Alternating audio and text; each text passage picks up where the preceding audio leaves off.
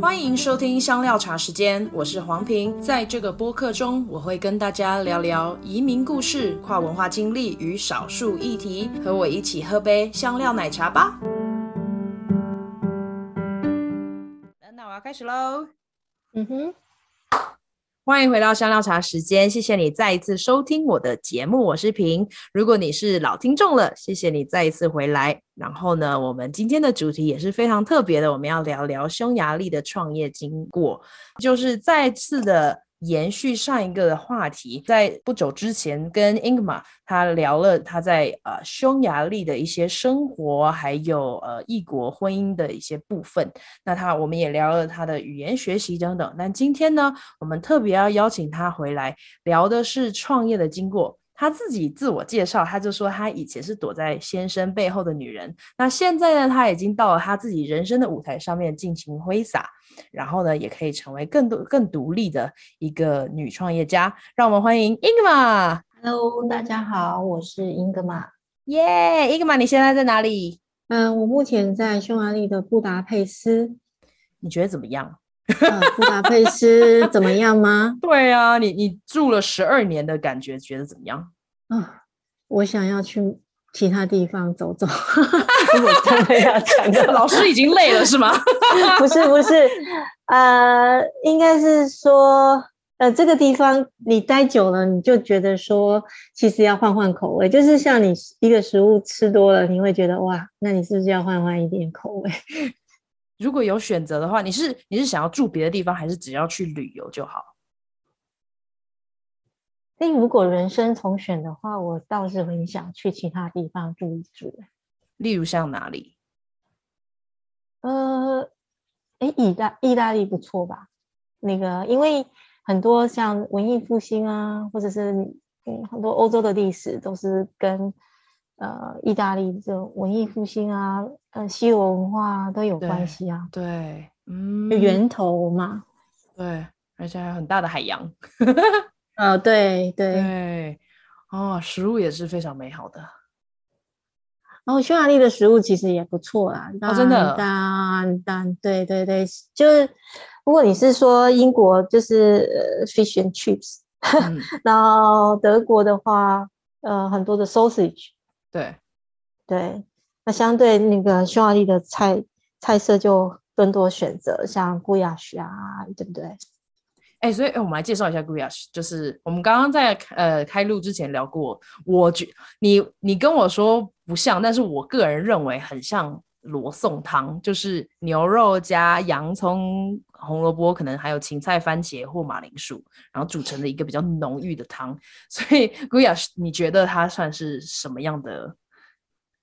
你会基本的配。基本的配料很像，就是红萝卜啊，嗯、然后马铃薯，然后牛肉这些，但是呃，它加了一个匈牙利独特的那个 paprika 香料哦，这个烟熏红椒粉是不是？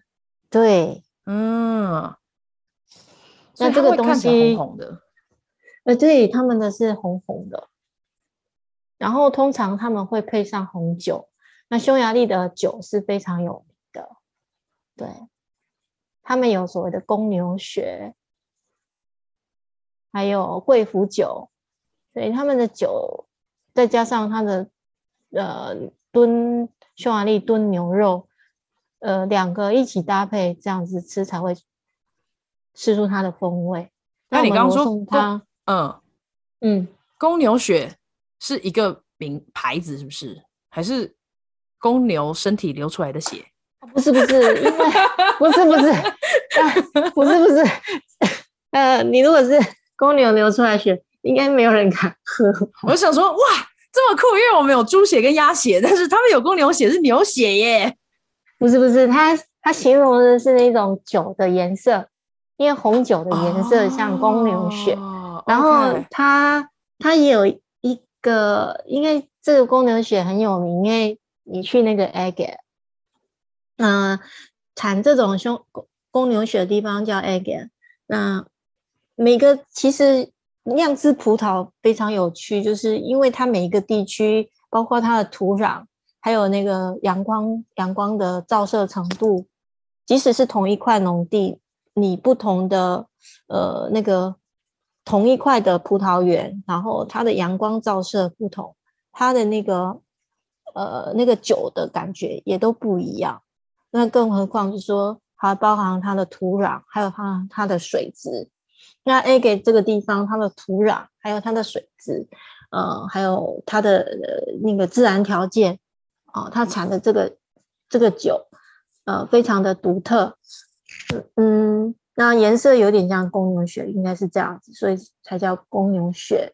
呃，那公牛血它它有一个，据说有有一个历史典故啊，就是匈牙利之前是曾经被土耳其侵略过，所以呢。呃，当时的那个匈牙利人啊，就他的那个将军啊，为了激励那个士兵，所以呢，就给了很多好吃的东西，然后再加上这个红酒啊，他们喝了那个红酒之后，好像精神百倍，然后呢，好像突然变得非常勇猛，然后就很呃不怕困难，然后就好像好像就是喝了公牛血，然后就好像公牛一样。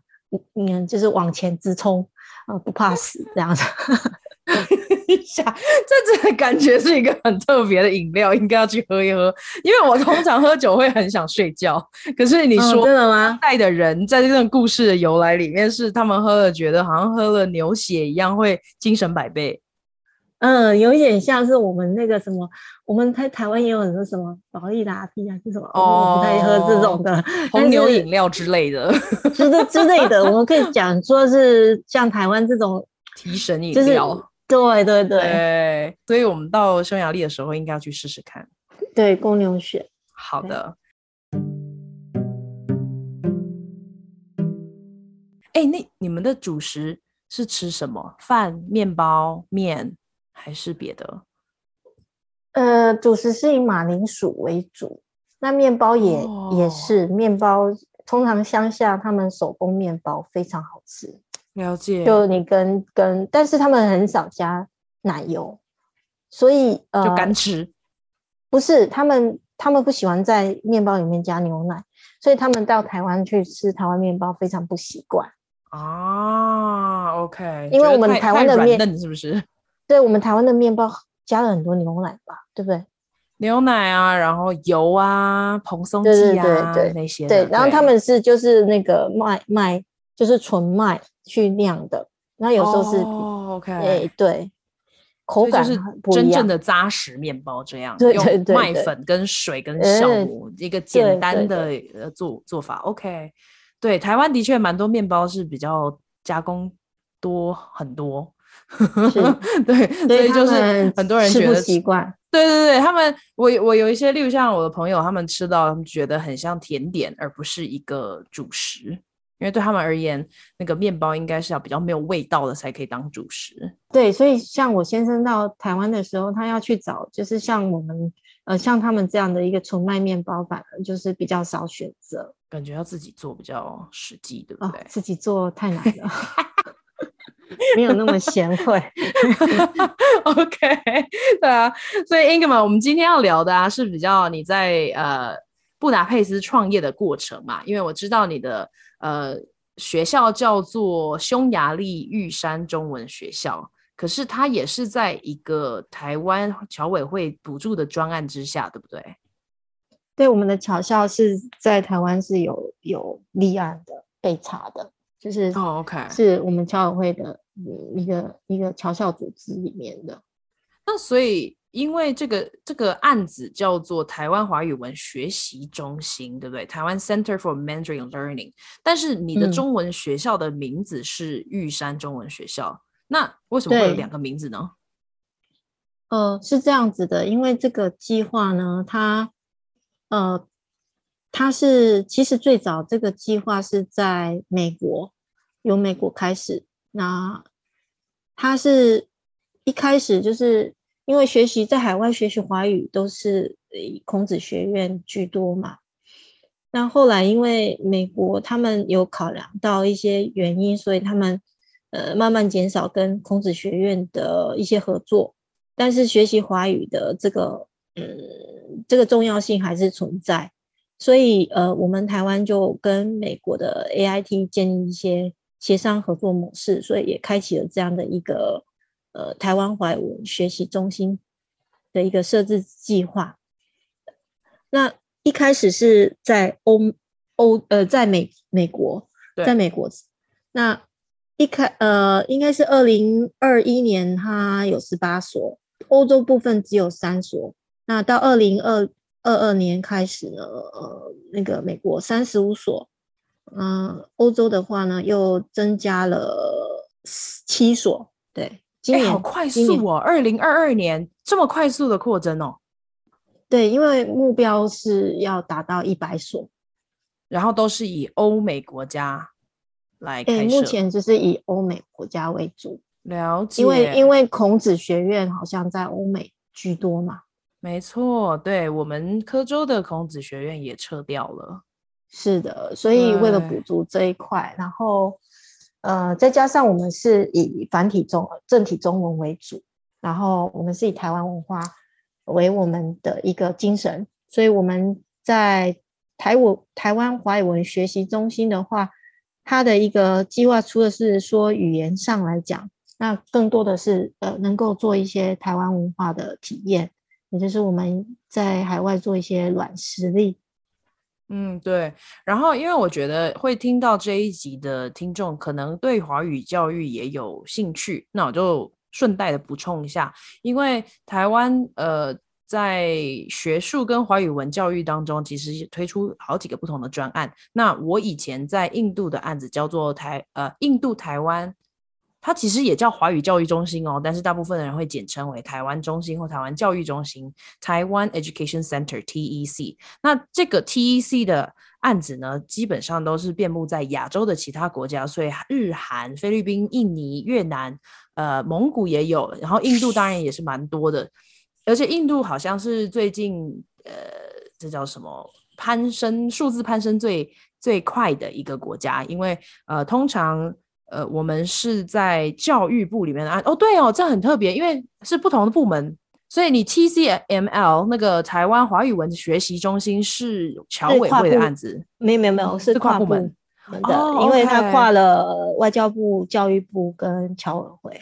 OK，然后像 TEC 就比较是教育部的案子，嗯，然后他请不同的大学，台湾里面不同的大学承办不同的国家业务，那所以我在印度的业务是由清华大学来承办的，所以它整个招聘啊，或者是经费的播出啊，这些全部都是教育部给这个承办单位，然后呢再找老师，呃，我不知道。Ingma，你们那个经费的状态是什么？什么？我们 TEC 在印度的经费是完全是台湾支出，哦，但是大学要提供老师的宿宿舍跟呃，基本上食宿全包了。但但是食的部分因大学而异，嗯，看是怎么样的安排。但是宿舍一定是包的。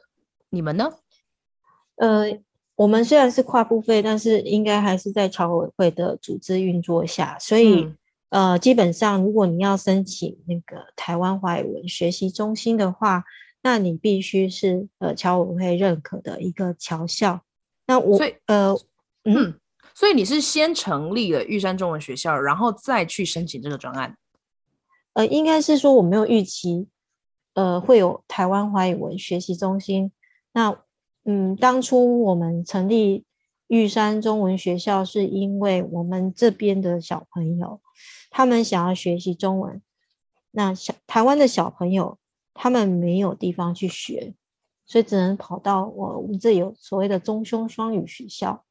那中匈双语学校他们学的是简体字，而且还有时候还会有五星旗的一个课本。那我觉得这这个是有必要成立呃我们台湾自己的一个侨校，所以我在二零一九年。二零一九年正式成立台湾侨校，是这样的一个背景。那这一集呢，其实，在那个三立电视台，他们在刚好在那一年度刚好有来访问。那你们有兴趣也可以就是看一下。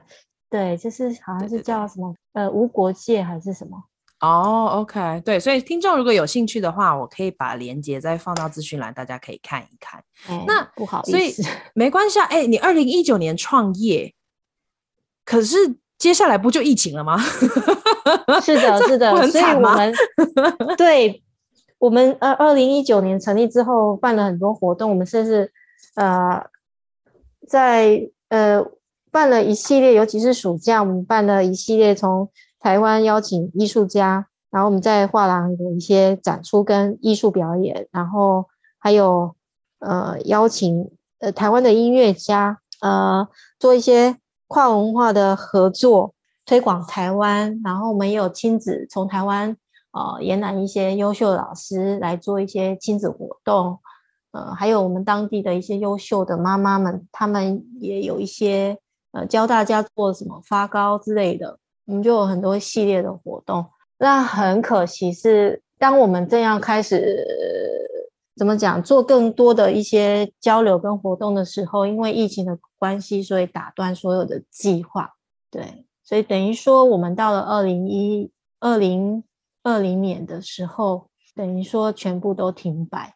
那个时候就只是单纯中文学校，对不对？还没有加入华语文学习中心。哎，对，当时就是没有。这个华语文学习中心，二零二零年的时候，疫情的关系，所以所有的老师都是忙于线上一系列的一些怎么讲研习啊，或者是侨委会的一系列的呃加强老师的一些师培啊，所以我们等于就是说那一段时间我们的那个行事历一展开，全部都是培训，都是线上实习，那那桥校的东西也是就是停摆了。因为老师也要适应这些新形态的教学。那匈牙利他们呃二，我记得二零二零年的大概是三月之后吧，呃，疫情开始变严重。那那时候也没什么口罩啊，那大家都尽量不出去。然后我们也我们也有一些所谓的六点之后呢，就是一切呃就是门禁了，就是你不能出去。那六点之后，所以大家都在赶六点之后回到回家。因为六点之后你在外面晃，可能警察就会找人，就会找你麻烦。对，我想就是全世界那时候都还蛮紧绷的，但、嗯、但是就是我在看你的官方网站的时候，我就想，哎，是什么样的契机让你跟侨委会谈这个合作？哦，这个契机其实是加入了侨校之后，其实我们有一些联系，然后跟侨委会的一些。联系也更加紧密。为什么知道这个计划？应该是也是透过侨委会的一些活动讯息发布吧。那我们知道，呃，我知道是在呃二零二一年，因为其实二零一年二零二一年的早期，它已经有成立在欧洲有三所了。那我们也听说了，就是欧洲有也可以成立台湾华语文。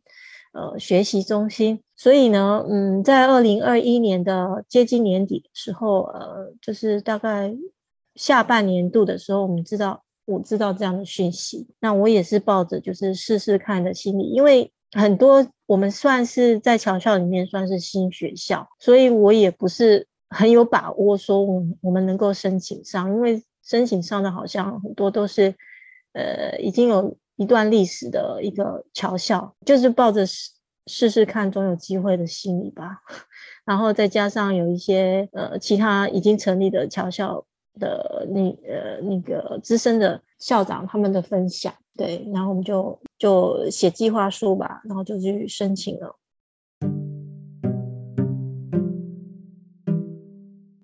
侨校在美国的状态通常是周末的学校，例如像我，我以前教的学校是礼拜天的下午，每周大概两个小时的课程，嗯嗯、所以它不是一个正式的学校。那我不知道你们玉山中文学校是怎么样的？因为我们也是以周末为主啊。OK，大部分的学生平常也要上课，所以我们的我们也是都是周末班为主。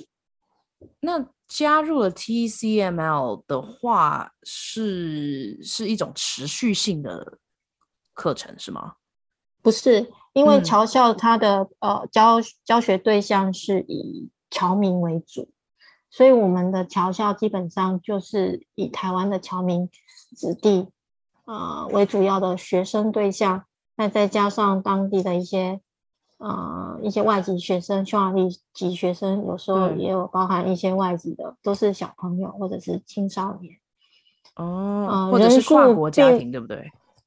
也是对。哦、那我们人数上其实并没有那么多，因为嗯呃，台湾跟匈牙利的，嗯、应该是说台湾的移民其实相对来讲，你说奥地利的话，他们他们的移民台湾移民比较多。那我们台湾移民其实是。呃，早期的话真的是就是几百人，那随着那个打工度假的开放，所以我们有一些年轻的，呃，就是新移民，那小朋友都是还蛮小的，都是呃两三岁啊什么的。那也也也，我们也意识到说也，也也是这些两三岁的小孩，他们未来也是有这种学习华语的一个需求啊，而且是必须要是台湾的华语。所以就是有成立侨校，对。可是因为我们我们的早期，因为学生的人数真的就没那么多，我们通常就是外籍的会的比例会比较多一点，因为学校要营运嘛，那还是要有生源，所以我们我们的那个外籍学生比较多一点。那同时我们我们为了呃要维持学校的运作，所以我们并没有说是只有放在小朋友，所以我们也有陆续、oh. 陆续有一些成人成人班，嗯，然后包括呃成人班的话，包含了一些大学啊，或者是一些呃社会人士啊，对，我们也有。我们也有成人班，啊，因为有一些是那种跨国婚姻、跨国家庭的，所以他们也想要学中文，或者是他们单纯就是想要学中文。然后后来因为疫情的关系，疫情之前其实就有线上课，然后疫情之后全部转线上，嗯，反而增加了一些学生，对对对，因为大家发现，哎，不需要开车，然后甚至下雪都还是可以上课，而且如果是有一对一的那一种呃选项的话，他们反而是更弹性，可以学到他们想要学的东西。那后来你们加入了华语文学习中心之后，你们要、嗯、我知道你们经费就有了，场地需要重、嗯、重找吗？还是？呃，讲到场地问题，就是我们二零一九年的时候，因为我们想要做一种，呃，怎么说？这里要学中文都会去，呃，那个孔院啊，或者是呃，有一些中国人开设的一些机构啊。呃，我们一开始是想要做一种比较区别性的市场区别性的，所以我们找的场地是很，呃，我们的建筑是非常古典的，就非常，你从外观看的话是非常漂亮的。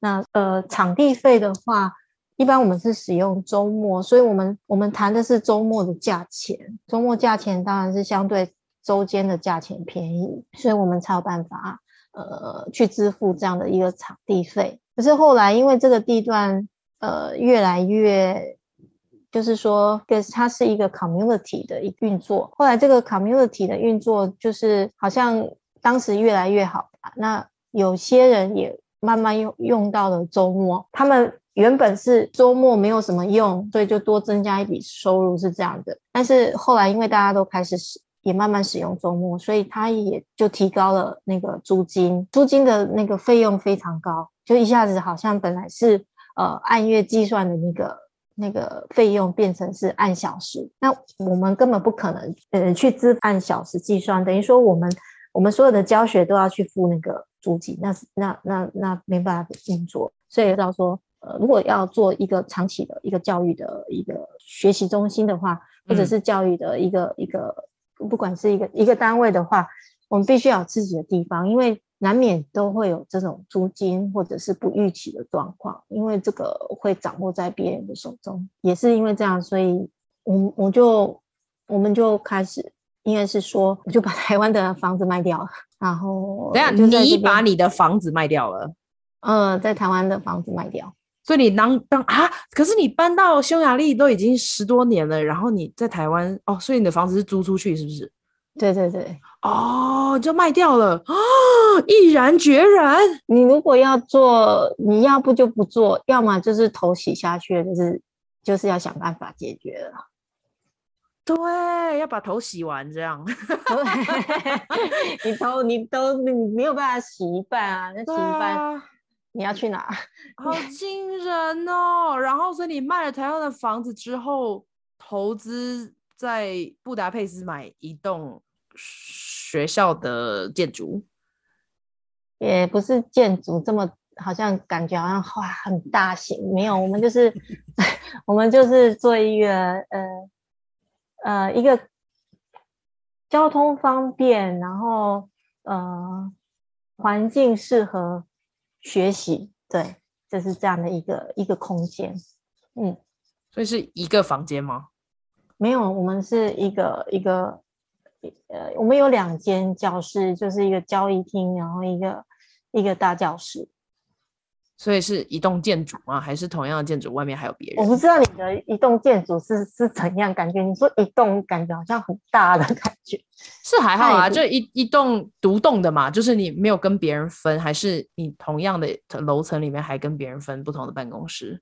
我们是这样子，我们的呃，在匈牙利的话，呃，在欧洲的话，就是你一进进来，或者是在匈牙利，你一进来就是一个中庭，那中庭这边就围着中庭就有很多的很多家。那我们是在一楼，那我们一一进门的这个右手边这边都是我们的空间，一楼的这里。哦，对，OK，所以其实有一点点像是公寓里面的其中一部分，是不是？嗯，可以这么说吧。哦，OK，好，就是一组，也我不知道一套，嗯，不知道不，听众帮我一下，呃、我不知道怎么样。应该是这么说，就是一个空间啊，一个一个教学、一个学习中心的一个空间吧。对。然后，如果不是拿来做成学习中心的话，也是可以拿来住，是不是？就原本它的设计就是住宅这样。对，但是因为在匈牙利很多的像有一些语言中心，他们也是就是就是进来，然后就是在里面，也是、啊、就是就是匈牙利这边的一些常态吧。OK，好，我到时候要跟你要照片，觉得非常有趣，嗯、很想要看，因为我不知道什么中庭，嗯，是不是跟我想象的一样？不太确定。对，嗯、立案这件事情啊，在你。身为一个外国人，嗯，经过了什么样的波折吗？当然了，如果你要在一个地方，你要合法去做一件事情的时候，你必须要有一个呃，按照当地的规定去进行嘛。那一开始我们侨校是用呃匈牙利台湾协会，就是用协会的方式，所以呃侨校是是。在协会呃下面在运作，等于说是一个侨民组织。对，那协会是一个非营利机构。可是因为我们成立台湾华语文学习中心之后，我们我们去问了一些律师咨询，他们说，呃，因为我们那时候是呃用匈牙利台湾协会，那台湾华语文学习中心这个名称跟匈牙利台湾协会这个名称是不，好像是好像是不一样的。如果说别人想要鸡蛋挑骨头或是怎么样的话，那你名称上还是要一致。所以今年呢，我们就呃就是去申请了，就是所谓的一个 non-profit 的一个 KFT，就是在这边就是一个呃非盈利的一个公司单位。那我们的名称就是台湾华语学习中心。嗯，你们刚刚说是非盈利的，所以。你们的经费除了从侨委会来之外，学生需要付费吗？目前是没有付费，就是、哦、呃，应该是说几乎是没有付费，因为 Okay. 呃，我们只收定金。那他们如果上课能够呃上到七成，嗯、然后也符合规定，就是像我们在六月六月份会举办那个结业的呃结业评量，我们用闯闯关活动来进行。OK，对，他们如果如果呃期末评量也过了，那我们就会退那个押金。了解，所以就是全程也不是全程，但是大部分参与以及合格之后就会退押金。好赚哦，居然可以免费学中文。对的，所以又是正体中文。那我们、啊、我们我们经过一学期之后，会发现说有些人就是指定就是要学正体哎。然后我们就非常惊讶，哎，对，那为什么他们为什么想要学正体？好，有些人慢慢意识到，他们他们能够分辨到正体跟简体的不同。OK，那有些有些是有在，呃，可能有一点接触了吧，有一些接触了，然后他们他们觉得，呃，正体字的，呃，如果要学习中文的话，正体字更重要。那我们今年开了三个班，我们一开始是用，呃，周周六班，呃，周末班有两班，一个是星期六跟星期天各一班，还有星期三也。晚上一般，因为是要等大家下班或者是放学时间才能上课。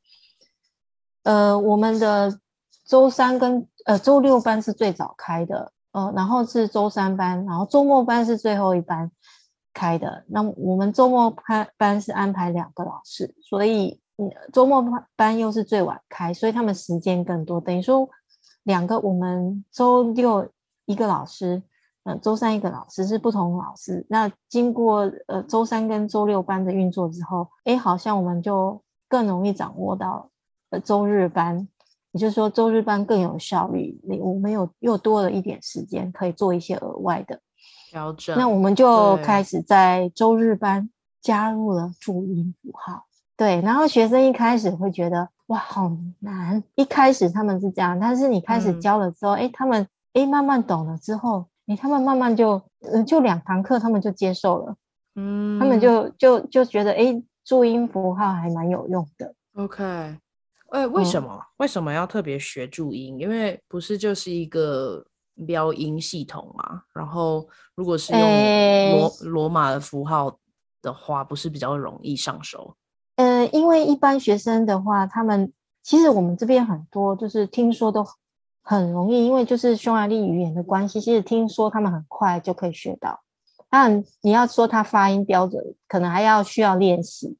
但是他们很能够很快就讲出一些句子，因为我们就是组组合嘛，词那个词序嘛，嗯，并没有那么复杂嘛，所以他们只要学了一些单词跟一些基本逻辑，他们就已经可以做一些基本的讲出一些基本的绘画内容。可是。问题是，你看他们在做笔记，就是密密麻麻，就是用一些拼音，也就是说，他们文字完全不行。那注音有一个好处，就是它可以帮助认识那个汉字结构，同时又具有表音功能。那有些匈牙利人呢，他们有学过日语，诶，他一下就懂了，就是日文的逻辑，假名跟片名的一个逻辑。比如说，在汉字之外呢，它有一个表音，然后这个表音又是不是一个罗马，就是不是跟。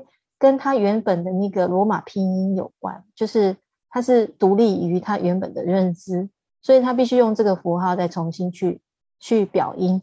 可是这个好处就是说它不会被干扰，它就是直接就是看这个符号去发音。呃，跟日文很像吧，对吧？应该是那个我没有学过日文哦，就是平假名、片假名。如果你如果知道哎这个怎么发，那你就是放在一起，你就是发那个音嘛。可是汉语拼音不也能够达到这样的功能吗？汉语拼音，比如说“鸡鸡西”，你你的那个“鸡”是那个 “j”，可是 “j” 在匈牙利语它不是“鸡”，它是讲“耶”，那就会有干扰问题。可是这个不是哦，我记得好像这好像是我们在研究所里面讨论过的，因为每一个语言的标音呃符号都有一点不一样，即使是同一个字母还是会不一样。可是这个就好像是教学的问题，是吗？也是可以这么说，但是我我我我我会站在文字又站在文字结构去看，其实他们很惧怕写，嗯，但是 b u r p l e m o r p h 可以帮助他们去写，因为他对文字的结构会更清楚。比如说，他的基本笔画其实都是差不多的。你要去写写这些基本笔画，其实 b u r p l e m o r p h 也是部分的一个文字结构里面的对。对，那比如说你说 b 的话，其实是包嘛，包的上面啊。对呀、啊，那那是不是它就部分结构，或者是你是了，那了其实是那个力力量的力嘛，有点像嘛，你就是再多一个。那你你的力量是念了了力了，对吗？嗯，你就再加一个一，它就会念的。然后它同时又认了那个力的这个字。那刀就是的嘛，的嘛，刀嘛。啊，那它就是的嘛，那是你是上面再加一点，那就是的嘛。他们难道后来都不会需要用到汉语拼音吗？因为毕竟现在他们还是会趋势，他他他们是汉语拼音也会，然后 b u r p l e m o g e r 是可以让他们去理解文字结构，还有书写比较方便，这样，因为对他们对，嗯，对文字结构还有书写笔画会更清楚。不然你看他的那个密密麻麻的都是汉语拼音，那这个会造成一个现象，就是说他们会太依赖汉语拼音。可是我们中文最终结果的汉语拼音只是一个工具，你不能这么依赖。那 b u r p l e m o g e r 可以让它是一个中间的一个转化，它可以让它慢慢变到文字。而不是一下子到文字而且它是直拼直拼的话不会干扰。我反而觉得说他们学了普通通之后直拼之后发音更标准我不是什么什么哪一派的我只是站站在实用性的角度去看的。对对对了解。刚刚聊了一些学生这样学习的系统之外，就我听到你说三跟六跟日都有课，那等于是老师不会是一个全职的职位，对不对？嗯、呃，我们老师目前是在那个呃一个技术学技术高中教，那他不是在布达佩斯，所以他只能周末来上课。反正我们七月之后呢，哦、我们七月之后我们有请专职的老师来，对，然后我们我们有给他基本底薪，OK，就是让他在这边的生活是没有问题的，就是我们一个月有给他基本底薪，那他可以专心他的工作。哦，所以那时候就会推出更多的课程。对，当我们有老师的时候，哦、我们可以再推出更多的一些课程出来，还有包括一些活动。了解，因为对我来讲的想法就是华语文就呃学习中心，可能因为我自己以前的 TEC 的经验，就是除了教中文之外，还有很多的文化活动，那这也是不可或缺的。所以，那你们办过什么样的活动？然后学生又有什么样的反应呢？啊、呃，我们通常，呃，像成人班的话，他们其实对文化非常有兴趣，常常常常一个点如果激发到他们，他们就开始七嘴八舌的，嗯，做一些文化对比。嗯、那有时候这种这种东西，你又不好意思打断他们的兴致，那可是呢，你又不能说不打断，因为你这样子进度又会受影响，嗯，所以我们干脆就是跟他讲说啊，那这个很有趣，我们可以呃。接下来的，你就安排了语言交换活动。我们每个月一次语言交换活动，我们就会说，诶，那这个很好，那我们就可以把它列到我们这个月的语言交换主题。你们可以，呃，再把这个有充足的时间，大家坐下来喝茶、喝咖啡，呃，然后慢慢聊，哎，然后就我们就可以就拉回到语言的学习上。然后当他们私交的时候，你就可以把它丢到哦，你这个语言中心，呃，那个语言交换活动，我们可以继续聊，这样就很顺理成章把他们拉回来。对，然后又有对对对，对，然后又有一个一个空间时间让他们去做，所以我们例行性从从这个月开始，我们呃开始语言交换活动，然后我们也有呃。延续之前，我们侨校办了很多次的麻将交流、桌游交流。呃，在疫情之前的很多活动里面，而麻将还蛮蛮有趣的。然后那时候是一个例行性活动，然后也发现说，其实麻将其实匈牙利人他们，呃，欧洲欧洲有麻将麻将大赛哦，所以你不要认为说哦，那只有我们懂，其实。他们有兴趣的，他们有那那种交流的一个团体，然后他们，你看他们笔记都密密麻麻，比你还清楚。所以，只是我们我们在学校的一个立场，我们会怎么呃让这个语言跟文化做结合？麻将还蛮适合初级跟嗯中级也可以，中级就是他已经有一定的语言基础，然后呃通常这种活动我们会安排一半的母语。母语者参加，然后一半的就是外外籍的学生参加，他们可以自由交流。比如说，他中文呃能力比较好的，他就可以直接跟呃那个母语人士直接用会话嘛。那如果是初级的话，他可以去听这些人的绘画，但是他同时，比如说啊麻将，你可以学数字啊，呃季节啊，或者是花色啊、颜色啊，呃呃基本的什么呃万啊什么的条啊，或者是数量词啊之类的。那如果你是高级一点，嗯、你高级一点，你可以讲麻将的典故啊。那麻将典故就有好多版本而且我觉得现在美国我这边观察，因为 Crazy Rich Asians 那个疯狂亚洲富豪这个电影上了之后，因为不是有一镜、嗯、一一一幕是呃那个未来的婆婆跟媳妇儿在打麻将，所以对呀、呃，就引起了很多美国人在聊这件事情。对啊，哇，哎，你觉得最受欢迎的活动是什么啊？在你们那里？其实我们我们之前中秋节我们也有做，呃，就是请油画老师来来教大家月亮。那我们同时在那个活动里面，我们也除了绘画之外，我们也有美食，我们也准备了凤梨酥，还有一些蛋挞，或者是一些我们我们亚洲的食物。那像这样的活动还蛮蛮受欢迎的，就是有一个。文化学习，然后再加上一个美食，所以我们在做呃期末的一个评量的时候，我们就没有很单调的做纸笔，因为你初级的学生，你要他写什么，其实能够认读汉字就已经很不错了。更多的我们会着重在那个口说部分。那既然是口说部分，我们就可以设立闯关活动。呃，我们刚好是结合端午节。所以我们的主题是那个亚洲美食聚焦台湾端午。所以呃，我们为什么要做亚洲？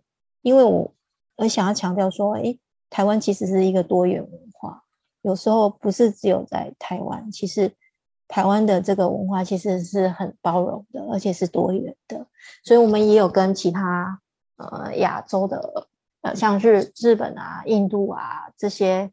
这些朋友呢，他们他们呃，在我们闯关活动里面也会做一些印度印度菜的体验，呃，日本日本菜的体验，然后还有台湾的呃包粽子的体验，哦、还有香港奶茶这样子一个多元的呈现。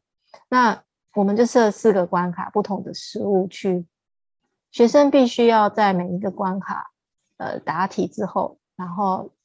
可能是跟美食有关的，或者是比如说我要点菜啊，或者是什么什么什么的，我们会有一些设计。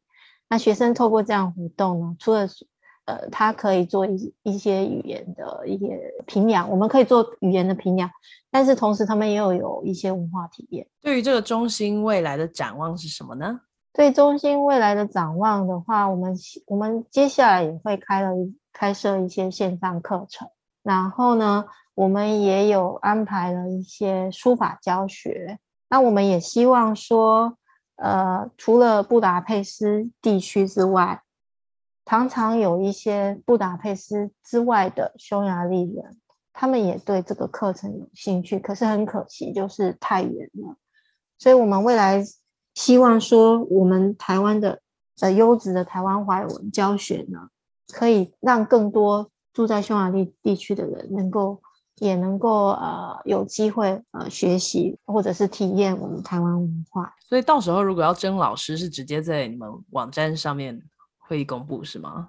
那 我们老师目前的话应该是够了。我们我们目前接下来有两位新老师到，嗯、然后同时我们现在也有两位男老师啊、我们也有匈牙利籍的老师。目前的话，嗯、应该是大家都就绪了。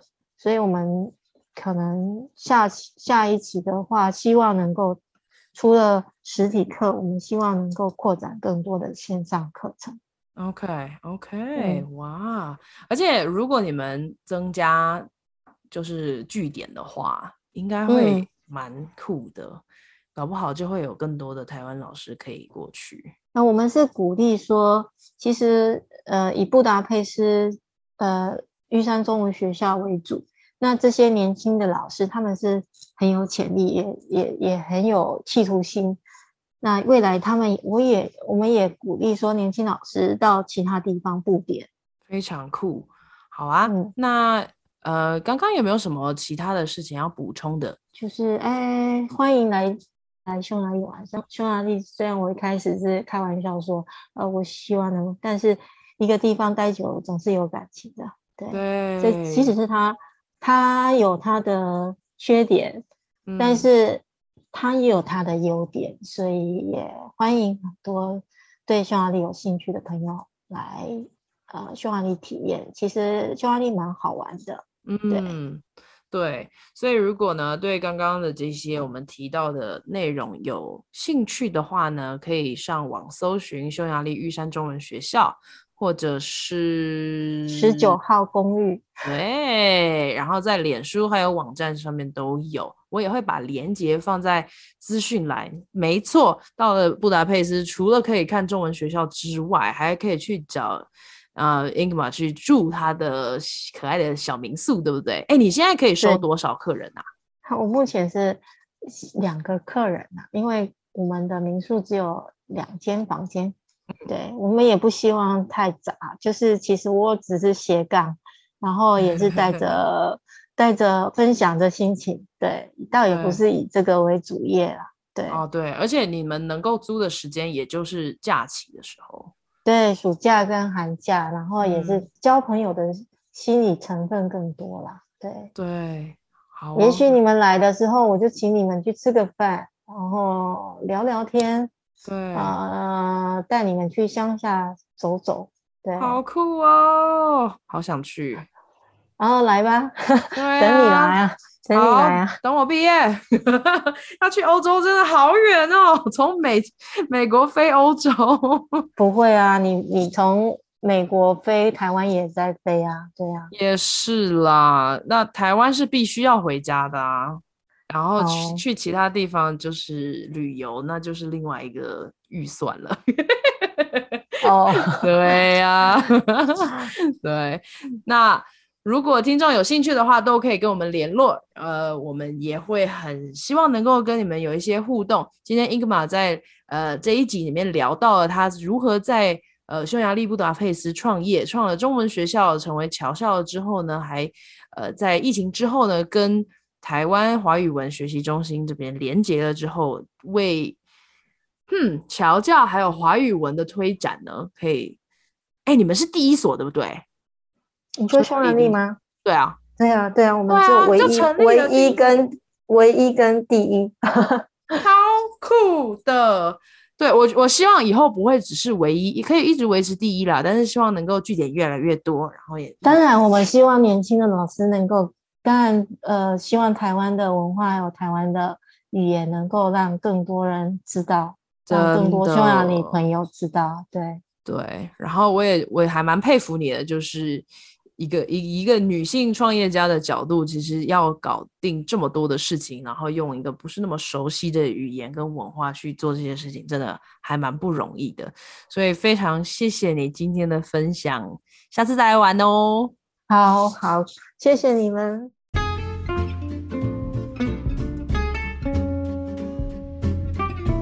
谢谢你收听香料茶时间。如果你觉得有人也会喜欢这个单集，别忘了分享给他们。你也可以在脸书跟 IG 上面追踪我们。如果你喜欢我的节目，你也可以透过小额赞助的方式，请我跟来宾喝杯茶哦。详情请见资讯栏。下次见啦，拜拜。